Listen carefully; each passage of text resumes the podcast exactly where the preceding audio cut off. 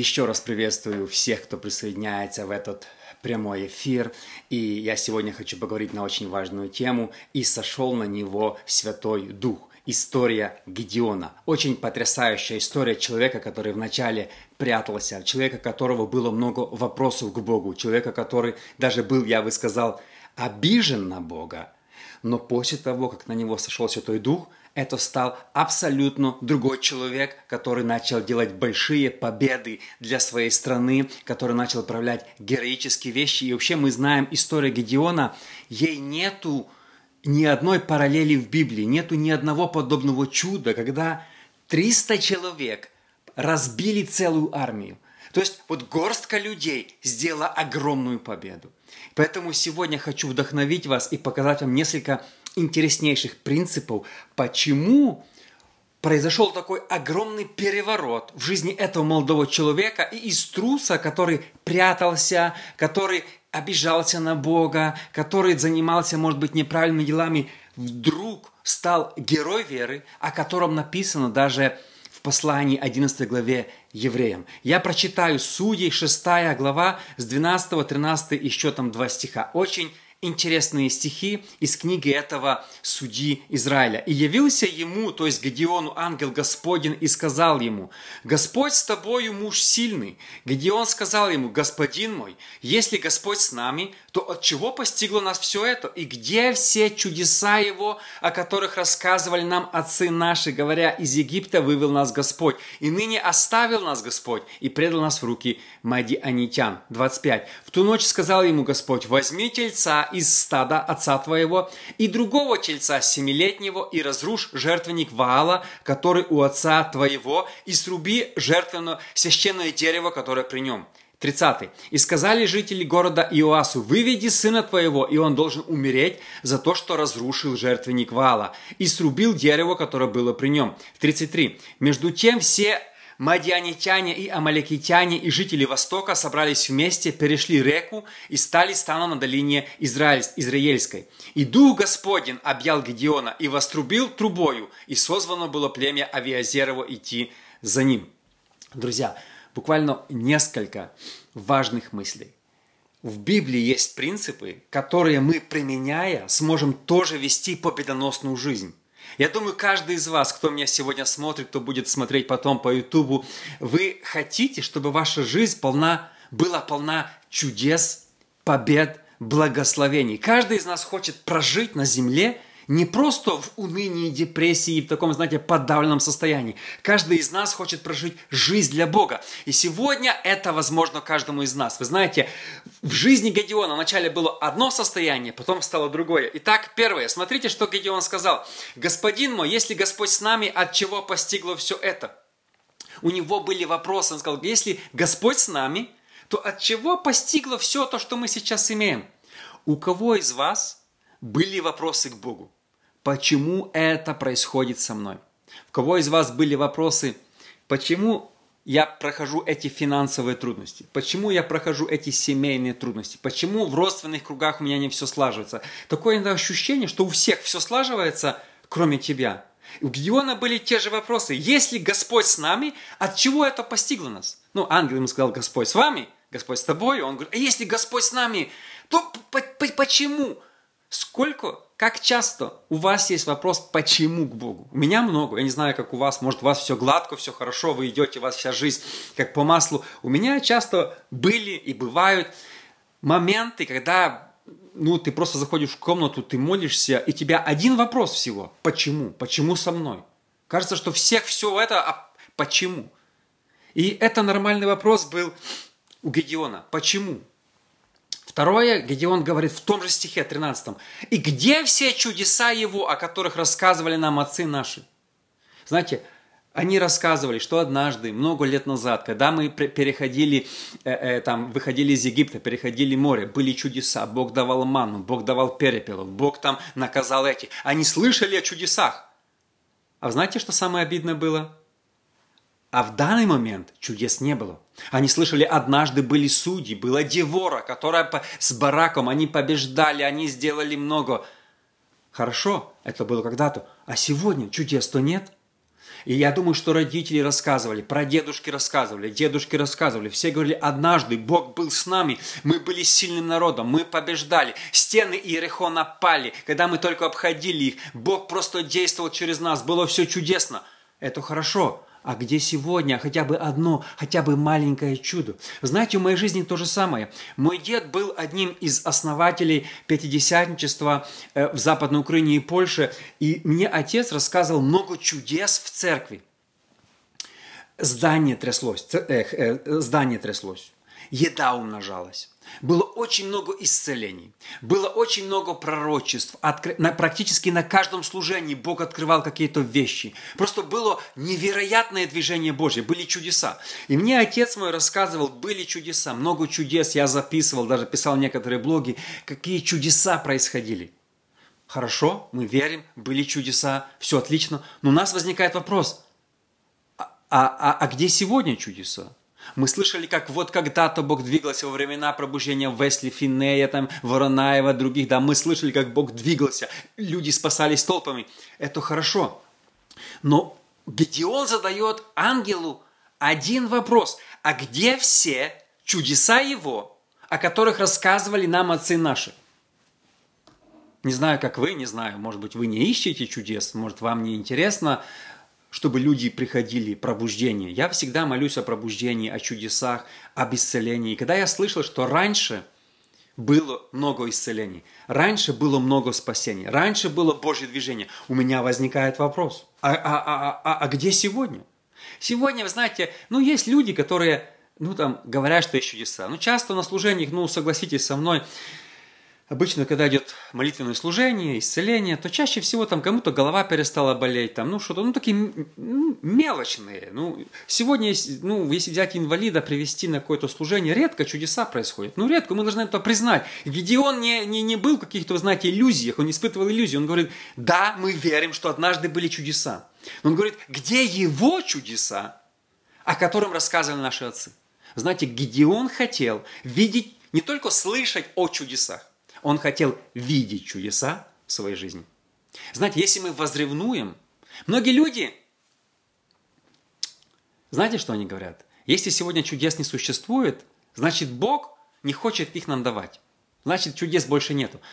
Вообще, я не буду сегодня много в эту, отклоняться в эту тему. Есть церкви, которые придерживаются теории прекращения что чудеса закончились в век апостолов после смерти Иоанна, а чудес больше не существует. А знаете, почему они так говорят? Потому что они помолились за чудо, за два, говорят, а нет, Бог не движется, все, то есть этот э, Гедеон сам чуть не стал прекращенцем. Знаете, наслушался Джона МакАртура и сам чуть не, стался, не стал прекращенцем. То есть нету этих... Сегодня много, даже наша церковь, не буду называть имена, которые копируют американские, теорию прекращения. Бог сегодня не исцеляет. Бог сегодня не говорит через пророчество. Иных языков не существует. Ничего не существует. Все было когда-то. Не-не-не-не. Смотрите, даже если во времена Гедеона не было чудес, Казалось, что Бог их забыл. Казалось, что только по рассказам они слышали. Но Гедеон продолжал верить. И он говорил, где эти чудеса? Где они? Мы хотим их видеть сегодня. Мы не хотим смириться с тем, что... Э, чудес сегодня не существует. Никогда не смиряйся. Даже сегодня мы молимся за исцеление, мы молимся за какие-то другие вещи, и что-то не происходит. Мы должны смириться с тем, что чудес больше не будет, что чудеса закончились. Я считаю, что теория прекращения или сессейшенизм, которая проникла во многие баптистские реформированные церкви, она очень опасна. Я считаю, что вообще опасно слушать проповедников, которые проповедуют прекращение. Бог сегодня не исцеляет. И они смеются с исцелением, говорят, о, смотрите, было служение, ничего не произошло. Да, мы согласны. Да, возможно, сегодня у нас нету больших исцелений, но, но, но я верю, сто лет назад были большие чудеса. Знаете, что я верю? Они скоро повторятся. Скоро в церковь снова придет время, когда будет снова исцеление. Массовое, вы знаете, будет умножение хлебов. Будет просто невероятно, что происходить. Мы не должны поставить точку, что Бог прекратил работать со своей церковью. Я верю, если Бог двигался сто лет назад, пятидесятническое пробуждение началось ровно сто лет назад. Вчера я был на одной конференции, очень крупной конференции, и ко мне подошел один епископ из Украины. И как раз он сюда приехал, и встретились, он говорит, Рома, я тебя читаю, ты много пишешь о пробуждении, говорит, сейчас, в сентябре, в Одессе, он меня приглашал на, на, на это, на служение, будет праздноваться столетие, как приехал Иван Воронаев. Говорит, вот, вот это будет чудесно это. Знаете, я верю, что когда сто лет началось пробуждение, оно может снова повториться. Мы не должны смиряться с тем, что Бог оставил нас. Смотрите, еще был, в Гедеона было три вопроса к ангелу. В Гедеона, Гедеона накипело. Гедеон был просто, ну вот, ему все уже это, ну он задавал кучу вопросов. У него было куча вопросов к себе и к Богу. У него накипело. И когда пришел ангел, он не то, что ангел... Представьте, если бы к вам пришел ангел. Как бы вы себя вели? Мы бы там в трепете. Ой, ангел пришел, мы бы там впали бы, наверное, на землю, там бы, Господи, говори к нам. А где он начинает спорить с ангелом? Он говорит ему упреки, где Бог, почему он нас предал, почему это? И смотрите, еще снова говорит, ныне оставил нас Господь и предал нас руки мадианитян, 13 стих. То есть он спорит с ангелом, наезжает на ангела, говорит ему упреки, где Бог, где чудеса, где это все, почему Бог нас предал. Знаете, многим сегодня тоже кажется, что Бог предал, что что-то не то, и у Гедеона были такие мысли, но Гедеон был искренним. Гедеон был, несмотря ни на что, хотя такие упреки ангелу, да, кажется, ну, стой и молчи, упреки ангелу, но ангел не расстроился на него, не наказал его, ангел продолжил, продолжил с ним э, разговаривать. Смотрите, 6.12, что сказал ему ангел, как только его встретил? Господь с тобою, муж сильный. Господь с тобой. Э, очень важная мысль, которую сегодня хочу подчеркнуть, что Бог с нами, даже если мы этого не чувствуем, даже если мы проходим ну, долину смертной тени. Мы должны помнить одно. И никогда это не забывать. Это нужно написать, наверное, на стенке в, каждом, в каждой комнате, на каждой стенке. Это должно быть везде. Бог с нами, даже если мы это не чувствуем. Даже если мы проходим трудности, как Гедеон. Даже если кажется, что Бог оставил, а ангел говорит, а Бог с тобой. Когда мы... Понимаете, в чем проблема? Что сегодня многие люди думают, что Бог с тобою, если ты переживаешь успех. А с неуспешным человеком Бога нет – вы знаете, ангел разрушает эту теорию. Он говорит, Бог с тобою, несмотря на то, что у тебя в твоей жизни уже нету чудес, в твоей жизни пришли эти враги мадианитяне, в твоей жизни уже, кажется, все было когда-то, сейчас ничего не происходит, а ангел говорит Гедеону, что Господь с тобою и сейчас. Не только когда-то или будет, Он с тобой сейчас, даже если ты не чувствуешь. Знаете, Бог всегда со своей церковью, всегда с нами. Даже, может быть, на данный момент у нас нету больших чудес, у нас нету мы, мы, может быть, не так близко находимся в его присутствии, может быть, мы не так это, но мы должны помнить одно и никогда не сомневаться в этом простом утверждении ангела. Бог с тобой, несмотря на обстоятельства. Никогда не нужно судить по обстоятельствам присутствие Бога, Бог с тобой или нет. Бог с тобой всегда, даже если ты в яме. Даже если ты, как, как смотри, сколько его возмущений было у его. Бог предал нас, где его чудеса, если Господь с нами, от чего это все постигло нас, сколько было этих, да? Все казалось, Гедеону казалось, что Бога нету с ними больше. А ангел дал ему новое откровение. Гедеон, да, вы в проблемах. Да, у вас нету чудес. Да, у вас все, кажется, враги уже стоят, враг у ворот уже стоит давно. Но вы должны помнить, несмотря ни на какие обстоятельства, Бог всегда с вами – и нужно разрушить эту теорию. Многие люди сегодня хвастаются, вот если я имею успех в жизни, значит Бог со мной. А у тебя нет успеха, Бог не с тобой. Бог решил благословить меня, потому что я такой хороший. Не, не. Иногда тот, который в яме, еще более благословение того, кто наверху. Тот, возможно, который в долгах, еще будет благословение того, кто нет. Понимаете, мы должны понимать, Бог с тобой всегда, независимо от обстоятельств. Никогда не нужно подвергать даже э, э, э, сомнению, что Бог, что Бог оставил нас. Бог всегда с нами. Это очень важно. Смотрите, и когда пришел ангел к Гедеону, у ангела была цель.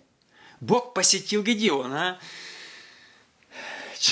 послал ангела, но Гедеон такой, вы знаете, встретил его не очень любезно, ну, мягко говоря. Ангел мог бы уйти от него, но ангел как бы так проявил терпение, продолжал с ним разговаривать, дал ему какие-то инструкции, да.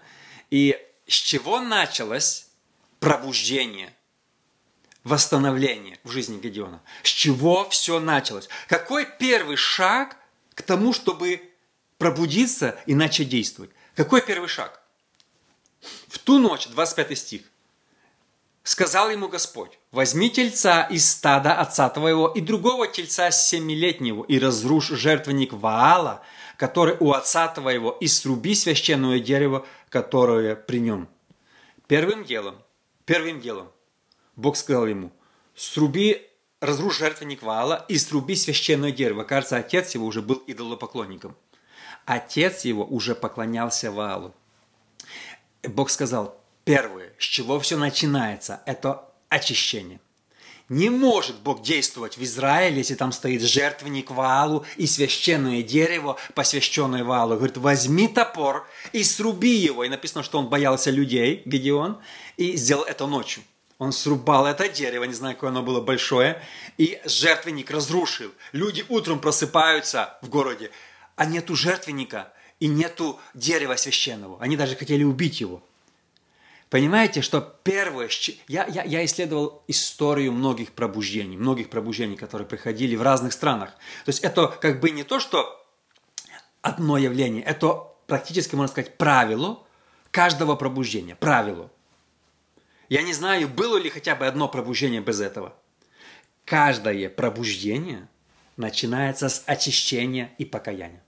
Любое крупное пробуждение в Уэльсе, если возьмете – или любое, или в Асуза-стрит, любое пробуждение начинается с полного освящения. Люди освящаются, выбрасывают жертвенники вала, отбрасывают ненужные вещи и просто каются перед Богом. Вот с этого начинается пробуждение. Понимаете? И он, Бог ему сказал очень ясно, что пробуждение, вот ты должен начать с очищения. Очищение. Очищение. Если мы хотим увидеть Божье движение, если мы хотим увидеть, чтобы Бог посетил наши церкви, Бог посетил нас, мы должны начать с очищения. Сегодня во многих церквях, мне кажется, грех очень комфортно себя чувствует. Я вот снимаю ролики, кто из вас следит за моими роликами в Ютубе, я снимаю ролики, там, если я говорю что-то против алкоголя, или против развода, или против других каких-то вещей, всегда куча людей возмущается, которые даже христиане – а, а, а чего ты против? А что нельзя разводиться? А что нельзя там э, аборты? А что нельзя... А во многих американских церквях, а что нельзя там вообще непонятно что, да? То есть люди начинают, а что нельзя это, а, чё, а чего? То есть мы привыкли, то есть я думаю, поставили жертвенник Ваалу. Вначале у людей были вопросы, а что а шо жертвенник Ваала делает в Израиле? Но со временем все привыкли. Каждый шел мимо, и никому в голову не пришла идея, разрушу проблема ваша, проклятие, которое пришло, мадиничане, которые пришли, это жертвенник, который стоит.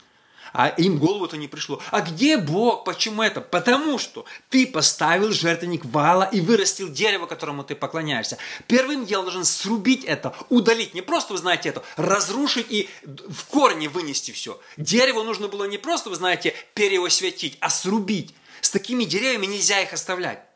И вы знаете, люди привыкли, Израиль, который поклонялся живому Богу, привык, что у него под носом в центре города стоит жертвенник Ваалу, и они решили его отстаивать. И сегодня во многих церквях проник грех и чувствуют себя там комфортно. Мне смешно, когда...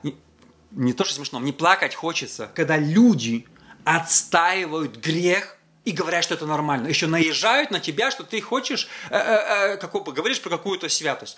Воу-воу-воу, ты там это, ты не понимаешь. Там, я там говорю, пастор развелся, должен оставить служение. Не-не-не, он нормальный. Что ты судишь сразу, да? Что ты это? Грех чувствую себя комфортно во многих церквях. Вы знаете, что во многих... Я часто об этом говорю, потому что это наболевшее. Во многих американских церквях, не во всех, некоторых, там лютеране, методисты, они на свои церкви вешают шестицветный флаг. Понимаете? То есть, если одно мы пропускаем, приходит второе. Один грех влечет другой грех и третий грех. Священное дерево. Я, мне, мне вообще, честно, я, я, я не, не умещается в голову, как в Израиле мог свободно, открыто, не тайно, открыто стоять в центре города жертвенник Вала. Как, как, как это вообще совместимо? Да, они помнили чудеса, поклонялись Валу. И когда Вал стоит в Израиле, то приходит поражение. Мы должны первое, с чего начинается вообще любое пробуждение, это слезное покаяние и выбрасывание всех валу. Срубить, да, там будут проблемы, будут вопросы, почему-то это освящение, полное освящение, если мы хотим, чтобы Бог двигался. Мы не должны дойти до такого состояния, чтобы грех проник в церковь и чувствовал себя комфортно. Ой, не обличай никого, не говори это. Знаете, сегодня многие пастора, даже наши, они боятся в церкви прямо сказать, э, что если ты развелся с женой и женился другой раз, ты прелюбодей. А Иисус так сказал. А знаете, почему так не могут сказать? Потому что обидят полцеркви. А мы же не хотим никого обижать. А мы хотим же, чтобы люди жертвовали десятину. А мы хотим быть это. А мы хотим быть добренькими. Ну а что там? Там это Рома все говорит, против всех кричит, от него все отписываются. А мы же хотим быть добренькими. Мы не хотим никого обижать. Мы хотим поговорить на простые темы. Как строить семью, как улыбаться, как жить. Не-не-не, Бог говорит, святость – это начало всего. Если в церкви не будет святости, это не церковь. Все. Если вы знаете, проник вот этот вал, это уже они, они уже не были народом Божьим в конце-то концов. Это все. Какой? Они поклонялись валу. Печально, печально смотреть. Когда он срубил жертвенник валу, что-то произошло. Первым делом поднялась оппозиция. Мне вообще в голову не вмещается, как израильтяне могли защищать Вначале они привыкли, вначале, возможно, они возмущались. Эй, вот, этот человек поставил жертвенник. Это плохо, это плохо. Но это же не я. Потом они привыкли, а потом они начали его защищать. И сказали, 30 жители города Иоасу, выведи сына твоего, он должен умереть за то, что разрушил жертвенник Ваала и срубил дерево, которое было при нем. Можете представить? Это сказали не мединичане, это сказали израильтяне. Мы хотим убить Гедеона. За что? Выведи сына, он должен умереть. Представьте, побить камнем или там, я не знаю, какую ему смертную казнь, за то, что разрушил жертвенник Вала и срубил дерево, которое было при нем. Понимаете, люди, уже, уже простые люди, начали защищать грех. Вот вам и пожалуйста. Почему было такое состояние в Израиле на тот момент? Люди защищали грех. Печально. В печальном состоянии та церковь, которую пастор научил, и люди сидят там и защищают грех, и рассказывают гиперблагодать, благодать, благодать, можете что хотите то делать, Бог всех любит, все это, та-та, все, все, все, все грешат и все идут в ад. Они, поси... они ходят в церковь, но тем временем идут все в ад, потому что они допустили Ваала и поклоняются Ваалу вместо всемогущего Бога. Когда он разрушил против него поднялась оппозиция. Первое, что произойдет в твоей жизни, когда ты начнешь проповедовать истину и начнешь очищаться, это оппозиция. Люди начнут, захотят тебя убить, может быть, не физически, начнут на тебя клеветать, начнут на тебя возмущаться. Люди в церкви будут вставать, эй, что ты там осуждаешь нас, ты что, мы тут всю жизнь ходили, было комфортно, мы жили во грехах, нам было, никто нас не обличал, и тут ты начал нас тут а, чехвостить, ну в смысле, что ты тебе позволяешь, да? Люди начинают возмущаться, они настолько возмущались, соседи, родственники отца, то все же были с одного города, они знали этого Гедеона, они хотели его убить. Начались серьезные атаки. Вы знаете, освящение, искание Бога имеет последствия, а именно атаки, клевета и напады, нападки других людей. Я заметил, когда только ты, я, я, я иногда делаю какие-то юморные программы, да, когда просто что-то о семье, все хорошо. Как только начинаю говорить более серьезные вещи, о, мне сколько пишет, Рома, ты вот ту тему не трогай, ту не трогай, туда не лезь, про то не говори.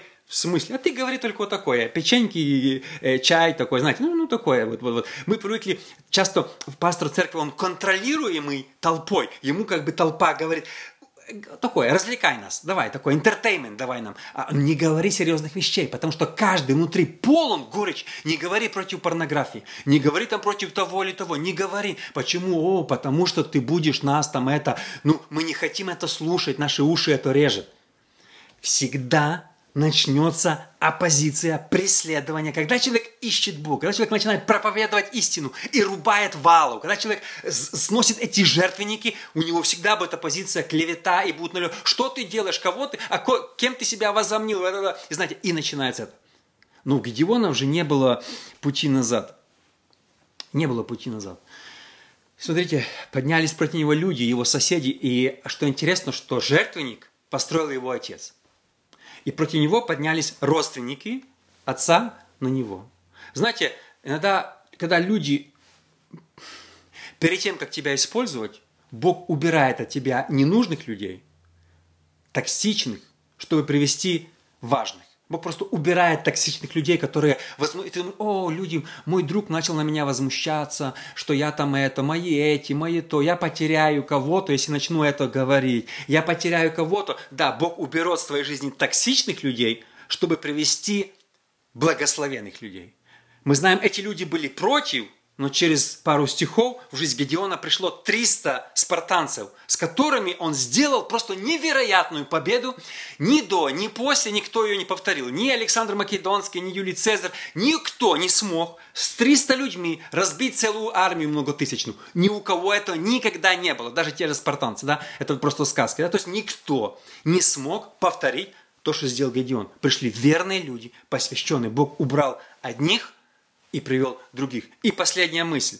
Смотрите, 33-34 стих. Между тем все мадианитяне, амаликитяне, жители Востока собрались вместе, перешли реку и стали станом на долине Израильской. И Дух Господень объял Гедеона, и вострубил он трубою. Последняя мысль, самое важное. Самое важное. Если вы до сих пор еще спали, проснитесь, я вам скажу самую важную мысль. Когда до этого приходили мединичане, где он прятался, боялся, и написано, что вообще, когда ангел пришел к нему, то он спрятался где-то там в погребе и что там делал, э, молотил пшеницу. Он, он прятался, он боялся. Да, Бог был с ним. Это было, Бог был с ними всегда. Но он боялся, потому что враги, когда, наст... когда он просто слышал, что враги наступают, они все прятались. И в очередной раз снова, после того, как он освятился, у него была встреча с ангелом – когда он посвятил свою жизнь Богу, и снова услышал, что идут, смотрите, не только медианитяне, как до этого, медианитяне, амаликитяне и жители Востока. Три банды, три народа, три армии собрались против маленького Израиля. Три армии огромных. Вместо того, чтобы бояться, как раньше, прятаться, чтобы роптать, где чудеса, что Бог нас оставил. Смотрите, что произошло с, э, с Гедеоном. Важная мысль. И Дух Господень объял Гедеона. В английском переводе «сошел на Гедеона». И Дух Господень сошел на Гедеона и вострубил трубой. Там дальше пошли люди к нему, толпа собралась, и он взял, пошел, и все. И началась большая свобода, началось высвобождение, и победа, и полный разгром, полный разгром этой армии. Почему? Библия дает нам секрет. Гедеон был труслив вначале. Он боялся, он прятался, и он даже у него было много вопросов к ангелу, у него много накипело в душе. Он, он боялся этих медианитян как, как, как огню, да? Он все это боялся. Но в очередной раз, когда это произошло, и Дух Господень сошел на Гедеона, и началось движение. Знаете, что нам сегодня нужно? Нам нужно, чтобы на нас снова сошел Святой Дух в большой силой.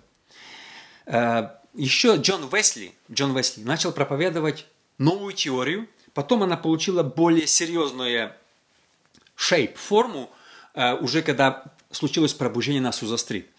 Суть этой теории была такова, я недавно даже снимал целое видео, что покаяние и вера в Бога – это не все. Есть еще вторая ступень, когда на тебя сходит Святой Дух. Смотрите, когда ангел пришел к Гедеону, он сказал ему, Господь с тобой. Помните, я только что читал? Господь с тобой. Итак, Бог был с Гедеоном, Гедеон был спасен, Гедеон шел на небеса. Но он был трусом, сидел в погребе и боялся медианитян, и у него было много вопросов к Богу. В его жизни не было чудес, и он просто сидел, был обычным боягузом, который шел на небеса. Он был спасен. Господь с тобою. Господь с тобой, но когда Господь с тобой, это еще не все. Господь с тобою, ты рожден свыше, у тебя все нормально, это еще не все, это первая ступень. Но написано, когда Дух Святой сошел на него, то уже не только Господь был с ним, у него уже появилась такая смелость, он схватил какую-то трубу, написано, он вострубил, схватил попавшуюся трубу, затрубил, начали собираться люди, и они идут в атаку, и просто в щент разбивают здоровенную армию мадинитян, амаликитян и жителей Востока, всего 300 человек. Когда Дух Святой сходит на человека, человек делает то, что он раньше делать не смог. Вы знаете, пробуждение началось в Украине сто лет назад очень массово. Там были простые люди, просто как мой дед, которые не имели, может быть, супер духовного образования, но они сделали намного больше, чем крутые какие-то спикеры. Потому что когда Дух Святой сходит на человека, человек делает то, что не в силе сделать физически. Знаете, Дух Святой. Я слышал, что во время проповеди раньше, сейчас это уже, наверное, вообще не существует, человек выходил на проповедь, и Дух Святой, как по-английски, possess him, или брал его в удел и говорил через человека ту проповедь, о которой человек не готовился, и человек после проповеди сам не помнил, что он только что говорил на проповеди, как пророчество. То есть Дух Святой сходил на проповеднику, и они говорили полностью слова Божьи, садились и, и сами потом, вау, что я сказал. Там была такая глубина. Простые люди, которые просто там, знаете, часто жили в деревнях, в селах, каких-то городах, они э, Библию только начали читать, были новообращенные. Но когда Дух Святой брал их в свой удел и использовал их не уста, то другие люди массово на коленях каялись.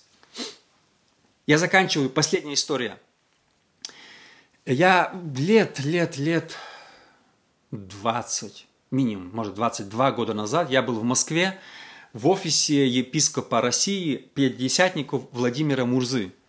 И когда я к нему зашел, он спросил, я, я когда-то я каких-то американцев туда привез. Или я не помню, или я был или переводчиком, или водителем. Я там просто сидел, они там общались, на какие-то дела решали. Я в углу сидел себе, думал, где попить мне какой-то кофе, быстрее бы это все закончилось, смыться куда-нибудь. И они там что сидели, рассуждали какие-то великие дела, мне было там 20 лет. Я сижу такой в стороне и скучаю. И тут да, не помню, что он за мной здоровался или нет, епископ, он уже был постарше, и вдруг он подходит ко мне, там руку подает, я думаю, здрасте, здрасте, так, э, это, и говорит, как тебя зовут? Я говорю, Роман Савочка, он такой, в смысле? Я говорю, ну, Роман Савочка. Я, я сюда блоги не писал, он меня не мог узнать. Э, он говорит, а кем тебе приходится Алексей Савочка? Я говорю, это мой дед. Он говорит, а ты знаешь, что как это все случилось? Твой дед крестил меня и моего отца. Говорит, мой отец, его отец, был подростком и пришел и смеялся. Было здание церковное, христиане собрались, а мой отец, говорит, стоял и смеялся возле этого здания. И там были подростки, бросали камни в окна, они хохотали, вели себя так. И говорит, а, а, а твой дед, Алексей, как раз венчал две пары. И когда он было венчание, мы стояли там, хохотали, окна были открыты, было жарко. И тут, говорит, когда две пары стали на колени, и твой дед возложил руки на них, то, говорит, весь зал просто подскочил и начал говорить на иных языках. Эти молодожены подняли руки вверх и начали на всю молиться. Вся церковь возгудела. И говорит, мой дед, его отец, не выдержал, забежал в зал, сразу бросил свои насмешки, он был неверующим, забежал в зал, упал на колени, поднял руки и отдал жизнь Богу, и с тех пор был пресвитером, а его сын стал епископом России. Говорит, твой дед повлиял на то, что я сегодня сижу здесь и епископ России. И у меня такая рот такой, Вау! Вау! И он дальше начал рассказывать другие разные интересные истории. Но, но что я хочу сказать, что когда Дух Святой сходит, то даже насмешники просто моментально падали, прибегали к Богу, говорили, Господь, прости меня, и менялись моментально. Простые люди, просто когда они молились, когда Бог брал их и использовал, что-то происходило, что-то происходило. Поэтому сегодня что нам не хватает? Нам не хватает вот исполниться Святым Духом. Я верю, что как придет новое пробуждение, как придет новое пробуждение. Мы сегодня находимся в стадии как Гедеон, да, мы как Гедеоны. Мы когда-то были чудеса, когда-то Бог двигался, Бог нас, кажется, оставил, Бог нас не слышит. У каждого из вас и меня много вопросов к Богу. Но, друзья, когда мы исполнимся Святым Духом, когда мы начнем очищаться, когда Дух Святой, написано здесь в русском тоже хорошее слово, объял или сошел, объял, наверное, тоже такое хорошее слово, объял Гедеона – то Гедеон стал другим человеком, и Бог начал использовать 300 человек, чтобы разгромить армию. Бог в ближайшее время будет использовать тебя, чтобы взять тебя и сделать такое чудо, что всех вокруг просто будут, рты будут открыты, что Бог будет делать через каждого из нас. Бог возьмет одного человека и будет спасать тысячи. Простого человека, с которого вчера все смеялись, которого вчера все преследовали, говорили, эй, выведи его сюда, мы хотим его убить. Но сегодня он становится судьей и лидером Израиля. Почему он стал таким? Потому что он очистился и второе, он пережил встречу с Богом. Дух Святой объял его, Дух Святой сошел на него, и Гедеон стал совершенно другим. Я верую в пробуждение. В ближайшее время придет пробуждение. Сегодня, я это повторяю постоянно, хочу, чтобы вы просто понимали важную вещь. В Украине, Белоруссии меньше 2% людей спасены и идут на небеса. Представьте себе, 98% людей идет в ад напрямую. Когда они умирают, они идут прямиком сразу в ад на вечные муки. И мы сидим и ничего не делаем, думаем, Господи, где же это все? Но я верю, что в ближайшее время придет пробуждение, когда процент этот умножится. Должны миллионы должны прийти к Богу. Миллионы. Мы должны... Где он, даже не мог поверить, что 300 человек победит десятки, сотни тысяч. Бог возьмет... А почему это произошло? Еще раз. Дух Святой объял или сошел, тогда человек становится другим.